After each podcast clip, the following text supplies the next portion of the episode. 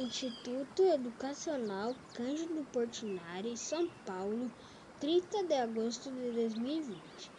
Professora Adriana, nome Enzo Luiz. Índia Jurema. O pajé de uma aldeia teve um sonho com essa planta com o nome mandioca, que também é conhecida como aipim ou macaxeira.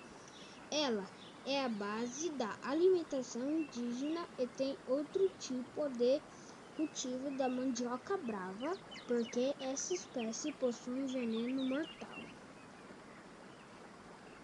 O pajé acordou logo cedo e foi pescar no rio.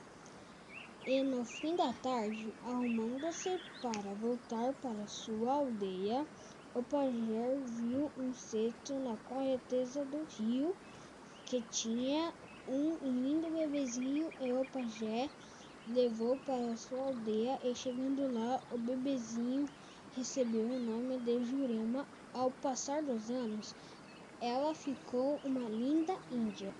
Jurema se casou com um índio de outra aldeia, onde teve um filho com o nome Cauã.